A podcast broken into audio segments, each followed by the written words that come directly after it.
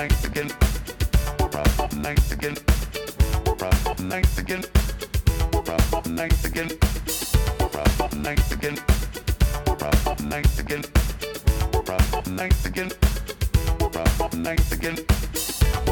Nice again.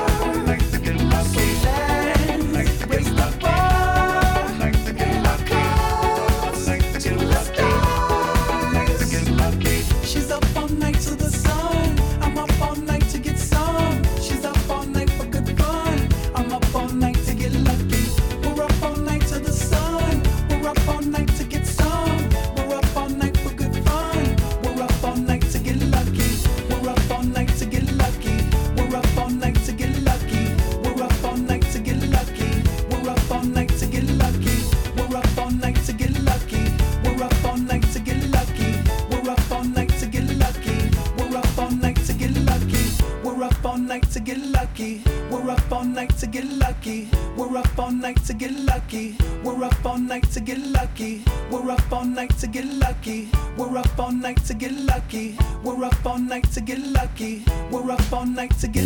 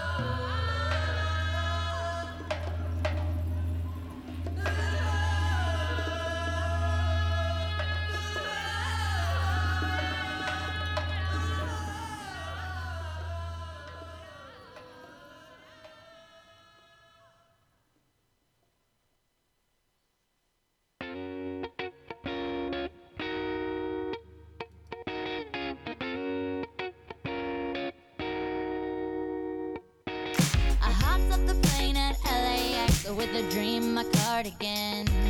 Welcome to the land of fame excess. Am I gonna fit in?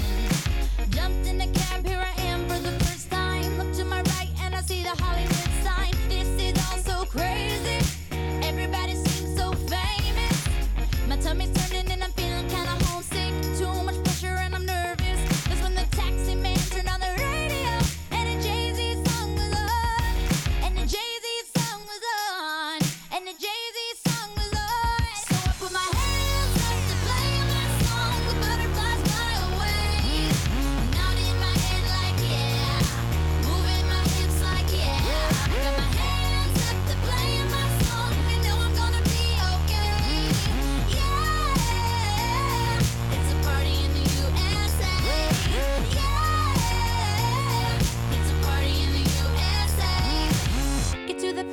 taxi cab. Everybody's looking at me now. Like, who's that chick that's rocking kicks? She gotta be from out of town.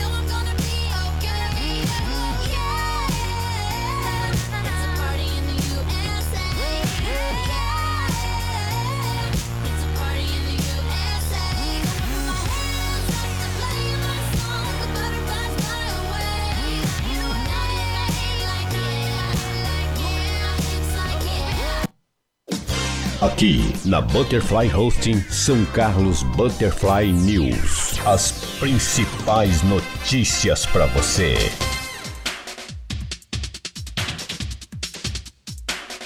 É um bom dia para você. Hoje, dia 4 de dezembro de 2020, está no ar o nosso São Carlos Butterfly News com as principais notícias de São Carlos, do Brasil e do mundo em primeiríssima mão para você.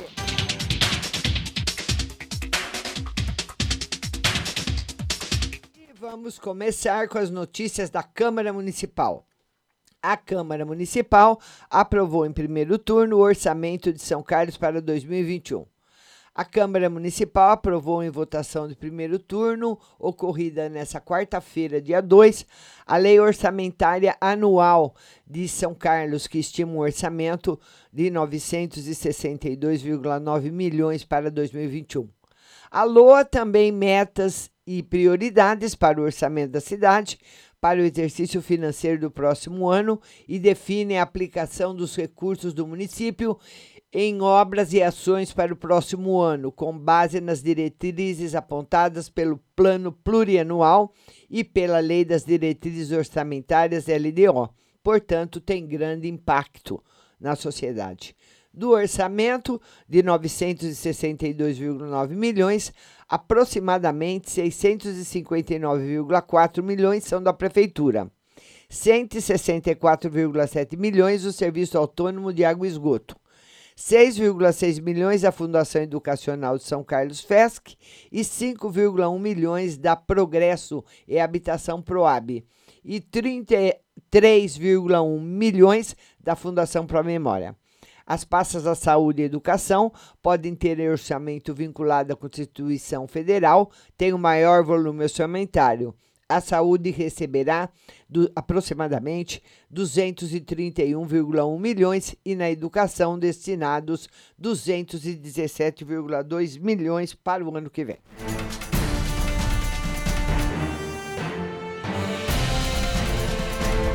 E a prefeitura de Ibaté o Centro de Controle de Zoonose do município está realizando a vacinação antirrábica às quartas, quintas e sextas, das 13 às 17 horas. Cães e gatos devem ser imunizados anualmente. O Centro Municipal de Controle de Zoonoses de Ibaté, João Trevisan, está realizando vacinação antirrábica, preferencialmente às quartas, quintas e sextas, das 13 às 17 horas. O atendimento é feito por ordem de chegada e seguindo todas as recomendações sanitárias, sem aglomerações e com uso obrigatório de máscara de proteção facial para todos os donos.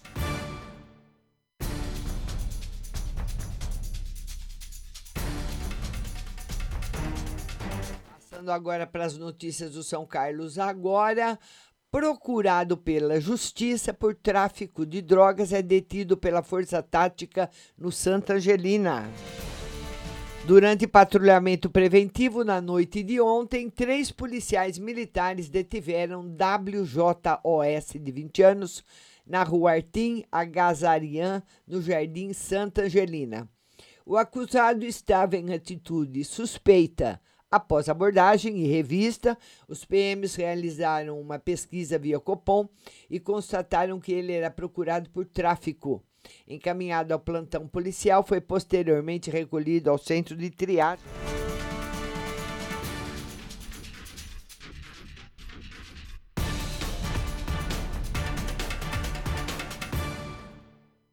E o casal que tenta emprestar 10 mil reais e perde 1.300. Outro golpe. Um jovem casal foi vítima de estelionatários quarta-feira e perderam o equivalente a R$ 1.322,33 ao tentarem realizar um empréstimo de 10 mil reais via internet. Segundo apurado, um tratorista de 28 anos e uma autônoma de 20 buscaram nas redes sociais uma empresa que realiza tal negociação. E ao encontrar uma, fizeram uma simulação e se interessaram pelas condições estipuladas. Entraram em contato via celular com uma pessoa e a autônoma foi convencida a realizar cinco depósitos para a liberação dos 10 mil. Após realizar as transações bancárias, percebeu que o suposto dinheiro não veio e, res, e restou ir ao primeiro e ao quarto DP na quinta-feira formular a queixa.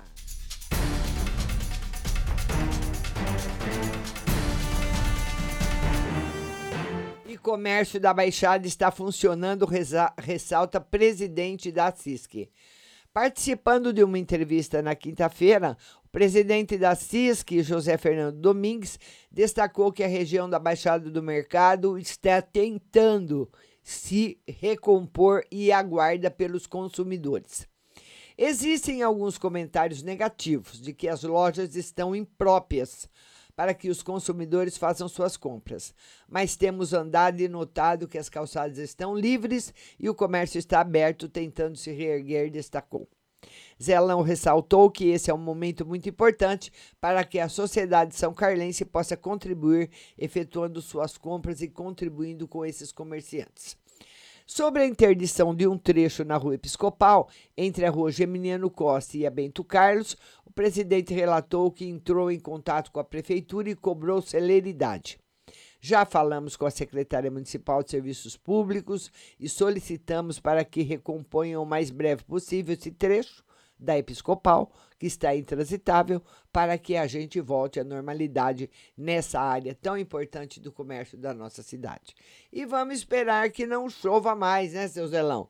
Porque consertar calçada e refazer o asfalto não resolve o problema.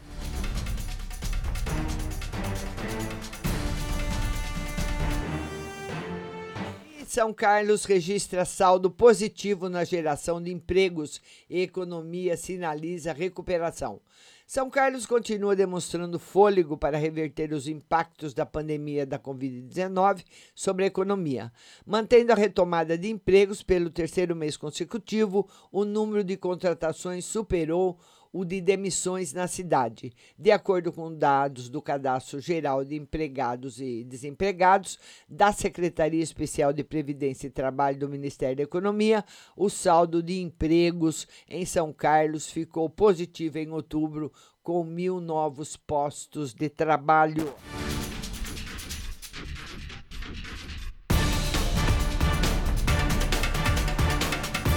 Olha, até essa notícia é muito importante. Covid-19. São Carlos aparece entre os municípios com maior número de mortes nos últimos sete dias. Os dados são da ferramenta Infotrake, que monitora o avanço da pandemia. São Carlos aparece em segundo lugar entre as cidades que registraram maior aumento de mortes causados pela Covid-19 nos últimos sete dias no estado de São Paulo a cidade está atrás apenas de Itapeva. Os dados são do sistema Infotrack, ferramenta que monitora o avanço dos casos de Covid-19 no país. O sistema foi desenvolvido pelo Centro de Ciências Matemáticas Aplicadas à Indústria, desenvolvida por professores da Universidade de São Paulo, de São Carlos e Unesp, com base nos registros das autoridades de saúde. De acordo com o último boletim divulgado pela Vigilância Epidemiológica, quinta-feira, a cidade contabiliza 62 óbitos. A sequência de mortes começou dia 28 do 1, quando a Prefeitura Municipal registrou a morte de um homem de 95 anos. No dia 30 do 11, o homem de 76 anos morreu por causa da infecção. Na última quarta-feira, dia 2, foi registrada a morte de uma mulher de 87 que estava internada desde o dia 29. A última morte foi registrada ontem, dia 3. Trata-se de um homem de 79 anos internado desde o dia 21 de novembro. O crescimento no número de mortes no período de sete dias foi de 6,9%. Outra informação preocupante que o sistema Infotrack apresenta é a taxa de retransmissão do vírus na região de São Carlos. O índice está em 1,77, o que significa que cada grupo de 100 pessoas contaminadas transmitem o vírus para outras 177.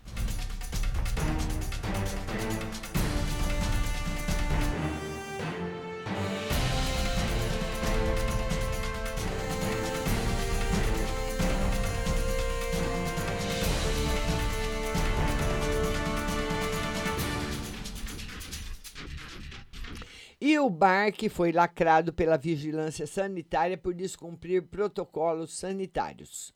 Tá aí, ó. Um bar localizado na Avenida Comendador Alfredo Maffei, no centro, foi lacrado na tarde desta quinta-feira por descumprir os protocolos sanitários exigidos pelo Plano de São Paulo.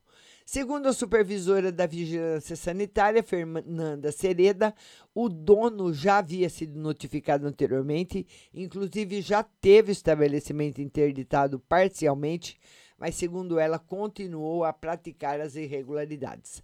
Ainda segundo a supervisora, a vigilância sanitária recebeu várias denúncias de aglomeração, falta de uso de máscaras, clientes em pé e falta de distanciamento no estabelecimento, colocando em risco a saúde dos funcionários e dos consumidores. Foi dado um prazo de 10 dias para o proprietário apresentar recurso e adequar o estabelecimento. Depois será realizada uma vistoria e, se for aprovada por técnicos da vigilância, poderá abrir novamente.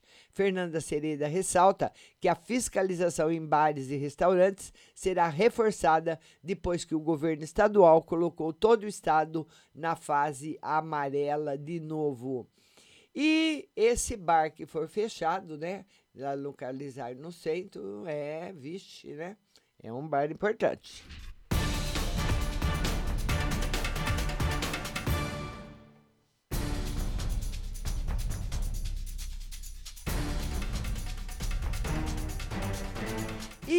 Câmera de segurança que registra a presença de vendedor de calçados acusado de aplicar o golpe de 5 mil reais no Tangará. Tá aí ele, de camiseta vermelha e calça jeans. A câmera de segurança de uma casa registrou a presença de suspeitos de aplicarem um golpe contra um aposentado de 71 anos na manhã de quarta-feira na rua Arnaldo Souza, no Jardim Tangará, que eu dei essa notícia para vocês. Pelo menos dois suspeitos chegaram em um HB20 prata. O passageiro desce com os pares de calçado e bate na casa. Em seguida, deixa o local no mesmo veículo.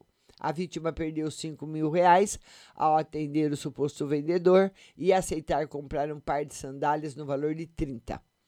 Pouco depois, o idoso recebeu uma mensagem via celular informando a compra feita no valor de R$ 2.999,99 e mais duas outras de R$ 1.500 e 500. Somente aí ele percebeu que seu cartão havia sido trocado e entrou em contato com o banco solicitando o bloqueio do mesmo. E o primeiro DP investiga o caso. Vamos dar bom dia para nossa linda Maione Souza, Ruth Mesquita, Zuleide Fink, Silvia Renata, José Pinto, Nilda Siqueira, Valentina, que saudades de você, e Adriana Silva. Aí, Valentina, a gente não pode mais nem, tem que ter interfone, Valentina. Atender no interfone, perguntar o que é e já dispensar dali do interfone mesmo. Porque hoje tem gente que quer entrar na sua casa se valendo de, de, de desculpas para realmente aplicar golpes.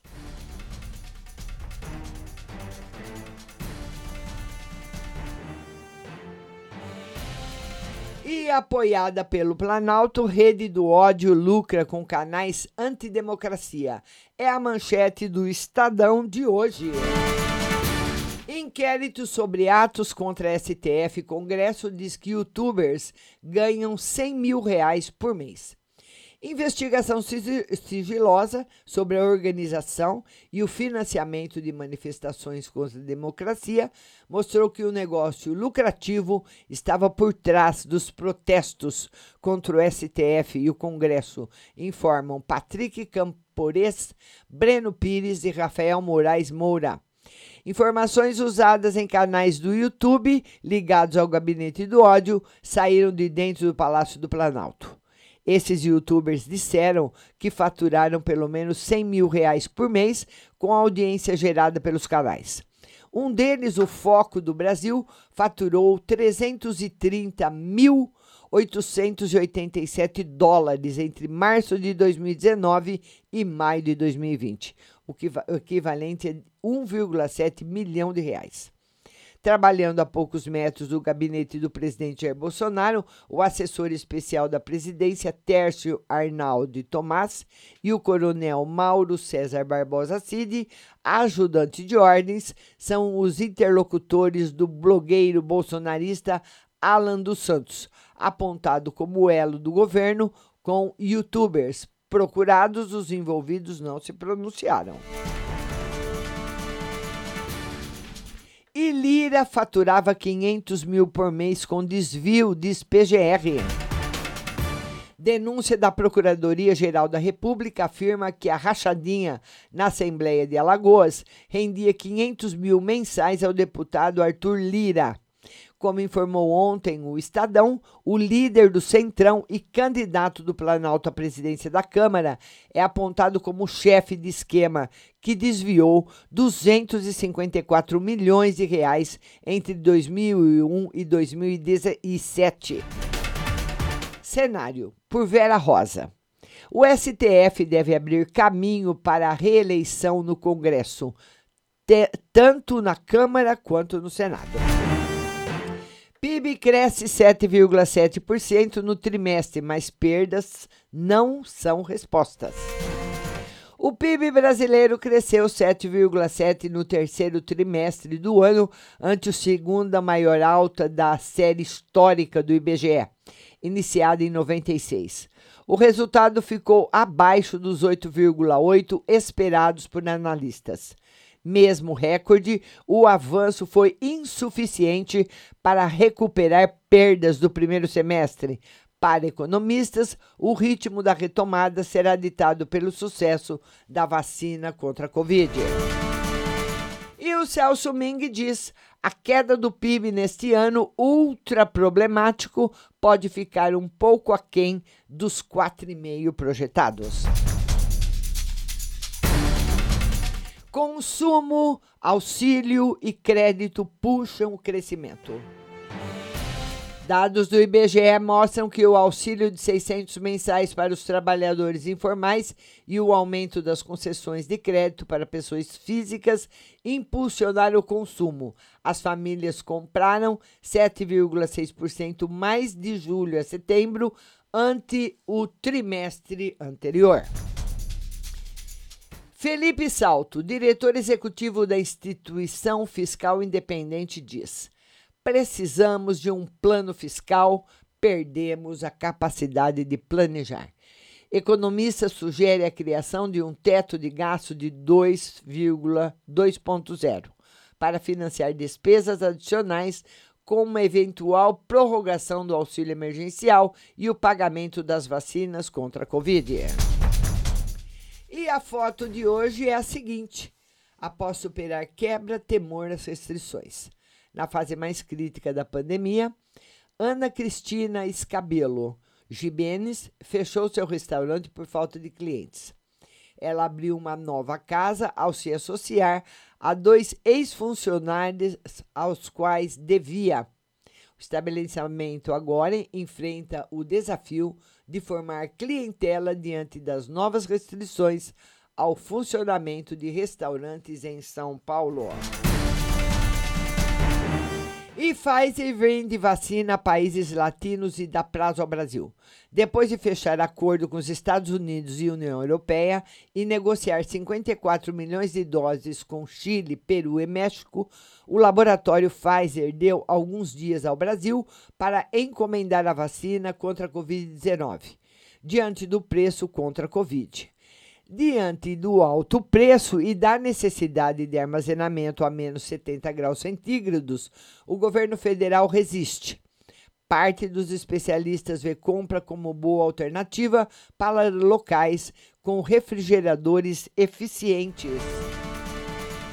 A pandemia do Brasil, segundo o consórcio de imprensa, total de mortes 175.307.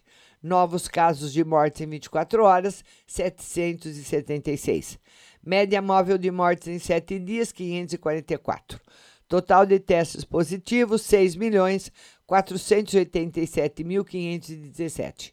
Novos casos detectados em 24 horas, 50.883. E total de recuperados, 5 milhões 725.010. Rede privada só deve ter vacina em 2022. Itália proíbe viagens no Natal e Ano Novo. Dória fala em vacinar paulistas em janeiro. Início da imunização no estado de São Paulo depende dos resultados da eficácia do estudo clínico da fase da, da fase 3 da Coronavac, esperados até o dia 15 e da liberação por parte da Anvisa. Sérgio Zimmermann. Precisamos definir logo o montante de cada vacina que iremos comprar. Governo está lento.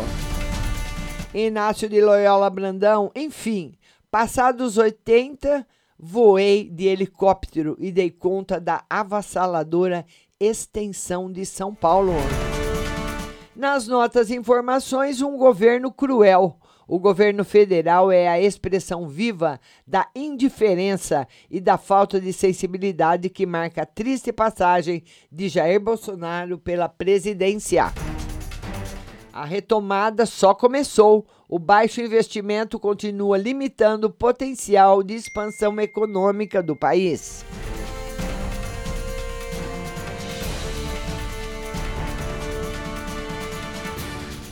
E essas são as principais notícias que circulam hoje aqui em São Carlos, na Câmara Municipal, em Ibaté, no Brasil e no mundo.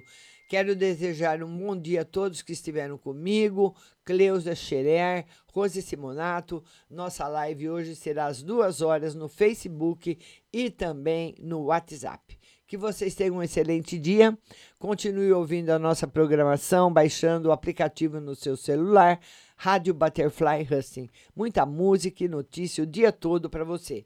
São Carlos Butterfly News volta segunda-feira, às 8 da manhã. Tenham um excelente dia, um bom final de semana a todos.